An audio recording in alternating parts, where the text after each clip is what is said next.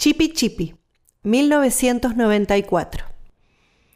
Uno de los títulos más extraños de la discografía de García.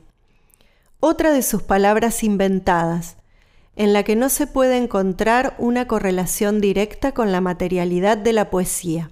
Recordemos que forma parte de una obra amplia llamada La hija de la lágrima, que describe un mundo subterráneo con códigos propios.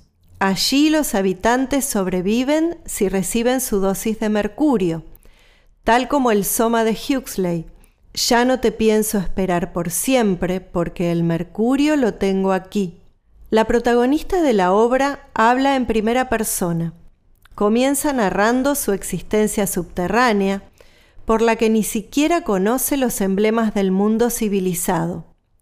Yo nunca fui a New York, no sé lo que es París.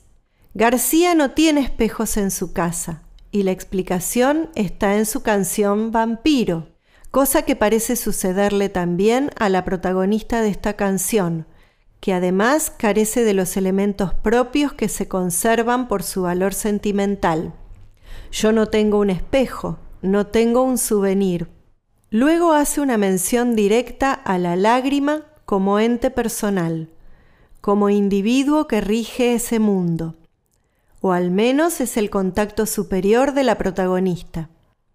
La lágrima me habla, me dice que yo tampoco soy, el contacto con lo real se produce por ondas, al estilo de las viejas radios.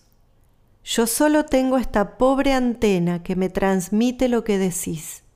Es evidente que los habitantes de lo inferior realizan determinadas tareas, y parece una réplica del mundo feliz de Huxley.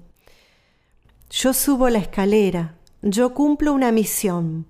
El mundo inventado de Charlie es trágico ya que se convive con la pena cotidianamente, pero no se debe aceptar ese determinismo, sino abrir nuevos caminos. Si este dolor durará por siempre, no digas nada, vete de aquí.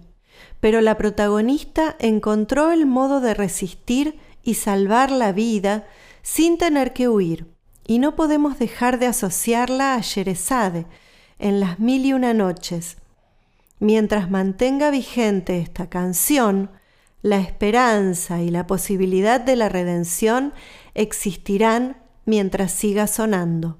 Esta canción durará por siempre, por eso mismo yo la hice así. Una canción sin amor, sin dolor, la canción sin fin.